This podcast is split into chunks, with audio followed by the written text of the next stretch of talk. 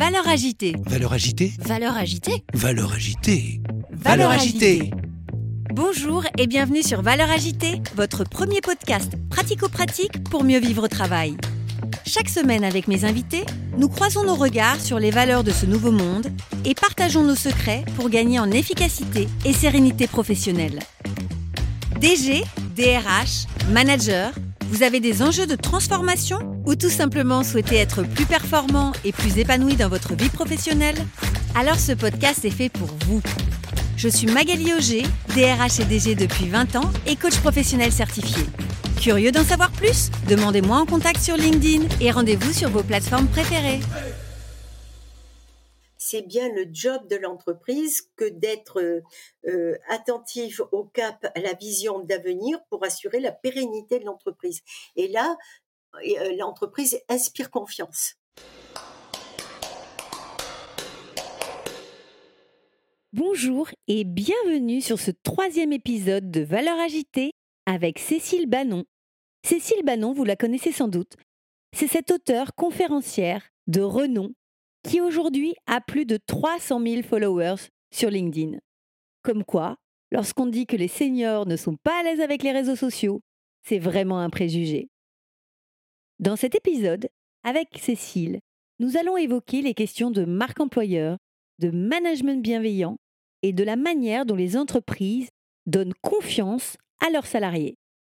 Comment les entreprises incarnent dans leur politique de gestion des ressources humaines les valeurs qu'elles portent dans la marque employeur. Je vous souhaite une très très belle écoute. Cécile, j'allais te parler de marque employeur, puisqu'on a beaucoup d'entreprises aujourd'hui qui euh, mettent en avant euh, le, on va dire, le développement personnel et professionnel de, de- des collaborateurs. Beaucoup d'entreprises parlent de, de bienveillance, euh, notamment dans le management. On nous parle beaucoup d'authenticité, de, vérité, euh, de respect, de considération. Est-ce que tu penses que c'est un effet de mode ou est-ce qu'il y a véritablement une, lame de fond dans la culture managériale et, RH des entreprises? Ce que je crois, c'est que les entreprises ont en ce moment besoin de retenir les talents, de les fidéliser, et elles ont besoin de recruter. Il y a certains secteurs, notamment, qui sont plus en pénurie, et je ne parle pas uniquement de la restauration en disant la, pénurie, hein. je pense à d'autres secteurs. Alors, qu'on parle de bienveillance, c'est bien, mais comment veux-tu euh, vérifier qu'à chaque instant dans l'entreprise, il y ait de la bienveillance partout? Euh, Il faut arrêter. Enfin, moi, j'y crois pas. J'y crois pas vraiment à la bienveillance. Voilà.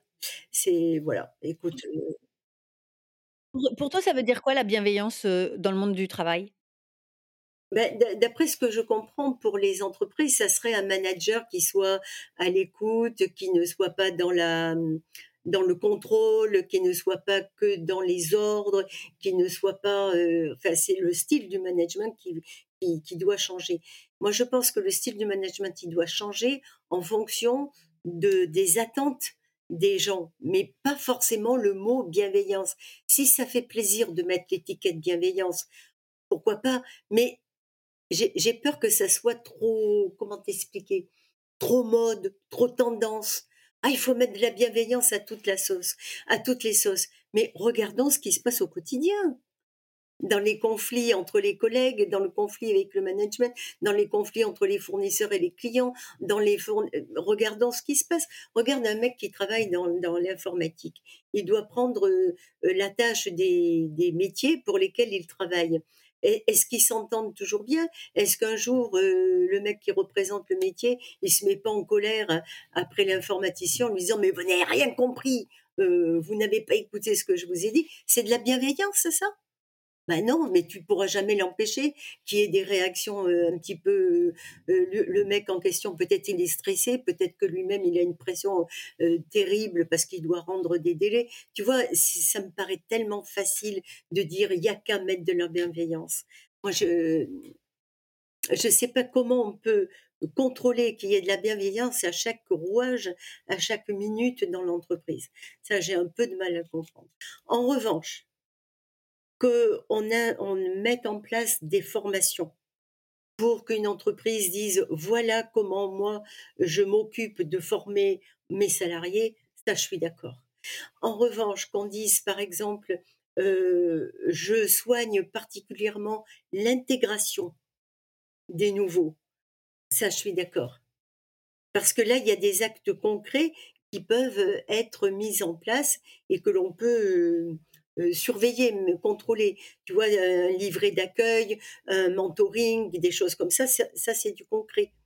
Mais quand tu dis bienveillance, c'est je je ça me paraît pas concret justement. Bon, je t'ai dit l'information, heu, l'intégration, soigner les démissions. On parle beaucoup en ce moment, tu sais, de dire: «Bah, attention, un un démissionnaire et un jour peut-être il va être un salarié boomerang, il reviendra». Donc heu, plutôt que de le considérer comme un paria qui s'en va, heu, bon, on peut le considérer autrement. Ça, je suis d'accord, hein. Parfois, effectivement, la personne qui, heu, veut partir est vue comme, un traître. Alors est-ce que c'est ça la marque employeur, tu vois? Hem, Oui, oui, alors qu'effectivement, peut-être d'aller, le recevoir, ça, pour, comprendre, qu'est-ce qui fait qu'à un moment ça, donné, il a envie de partir et s'il a envie de partir, c'est pas forcément pour fuir, c'est aussi peut-être parce qu'il a d'autres projets, d'autres aspirations, d'autres volontés et et et aussi d'autres compétences qui sont peut-être, heu, sous, heu, utilisées, heu, là où il est. c'est ça, c'est ça. Qui qui dit que ce salarié va pas faire une expérience ailleurs et après il reviendra enrichi? Complètement. Donc heu, non, c'est pas forcément un paria. Donc effectivement, là, il faut peut-être veiller à comment ça se passe le départ. Est-ce que ça se passe parce que le salarié, s'est, heu, frité, heu, vraiment très, très grave avec, un manager, avec, un collègue, avec je sais pas quoi et là, c'est un peu compliqué? Ou est-ce pour d'autres raisons? Donc peut-être l'entretien de démission, ça serait quelque chose de concret à mettre en place pour, nourrir la marque employeur. Pour dire: «On fait aussi bien attention à ceux qui arrivent qu'à ceux qui partent», pour essayer de comprendre pourquoi ils partent. Là, peut-être, c'est quelque chose qui peut nourrir la marque employeur. Je sais pas, qu'est-ce que tu en penses toi, Magali? Oui, je pense qu'aujourd'hui, heu, on préfère effectivement, heu, consacrer du temps à ceux qui arrivent, parfois même au détriment de ceux qui restent et encore plus au détriment de ceux qui partent. J'allais dire que dans l'ordre de priorité, comme, tout le monde court, après le temps et est obligé de de mettre, son action, centrée, focusée sur, telle ou telle activité, c'est vrai qu'aujourd'hui, alors que je suis persuadée qu'on passerait un petit peu plus de temps à à mieux s'occuper de ceux qui restent, bah, peut-être qu'on aurait moins besoin de recruter parce que justement, ils restent.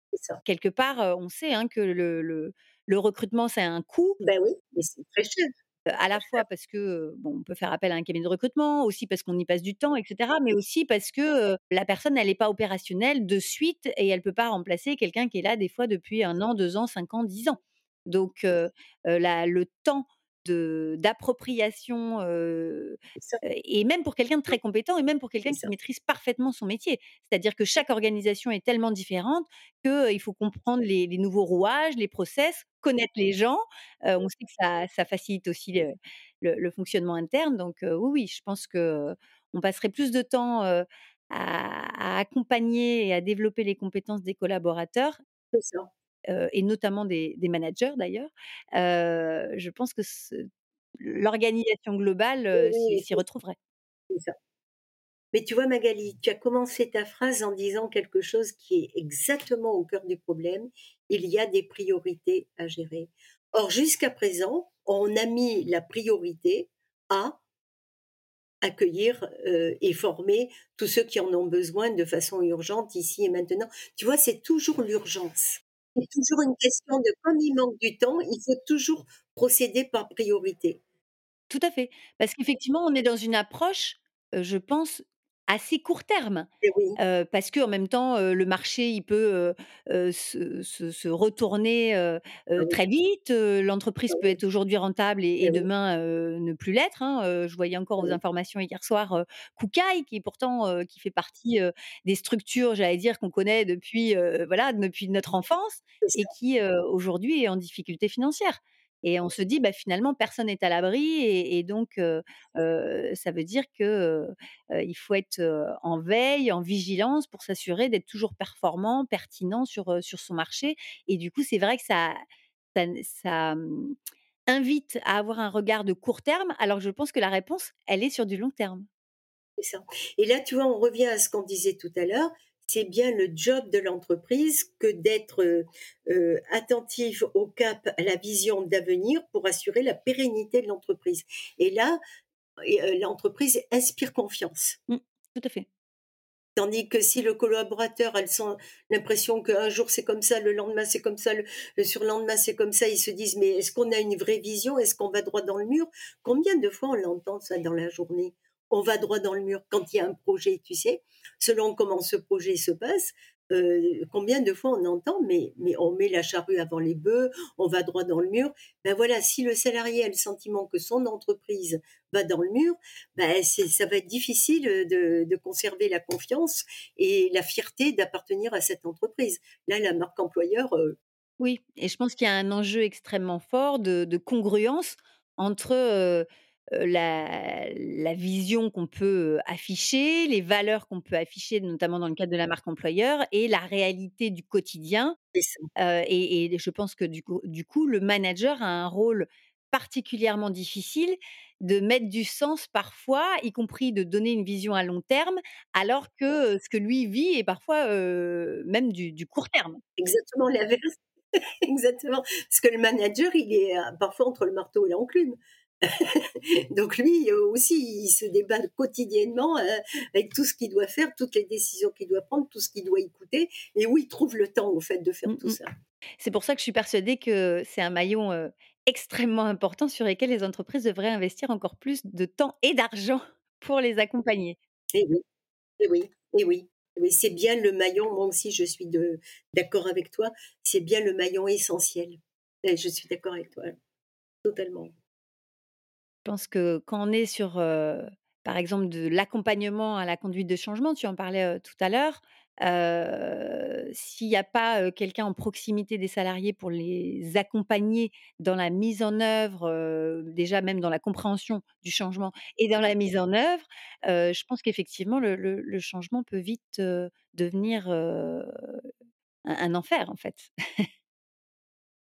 C'est ça. Regarde le salarié, par exemple, si le changement qu'on lui propose va exactement à l'encontre de sa stratégie personnelle, parce que lui, il avait envisagé de changer de poste, de prendre la place de je sais pas qui, je sais pas qui pour monter en grade, par exemple, ou pour obtenir une mobilité vers autre chose, et que cette transformation lui coupe l'herbe sous les pieds. Ben forcément, il va être contre.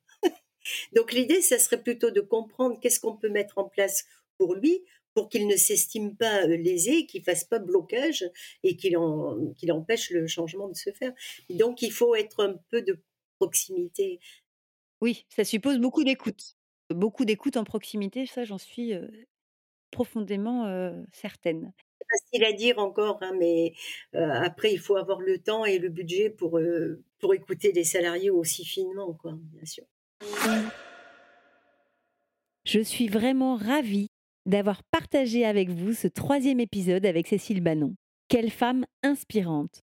Je vous propose d'écouter tout de suite le quatrième épisode où nous allons parler de la manière dont Cécile a réussi à trouver du sens et surtout sa voie professionnelle. Comment s'est-elle libérée de ses injonctions conscientes et inconscientes? C'est ce que Cécile nous partage dans ce quatrième épisode et je suis sûre qu'il va vous être très utile dans votre propre parcours professionnel. Je vous dis à tout de suite sur le quatrième épisode de Valeurs agitées avec Cécile Bannon.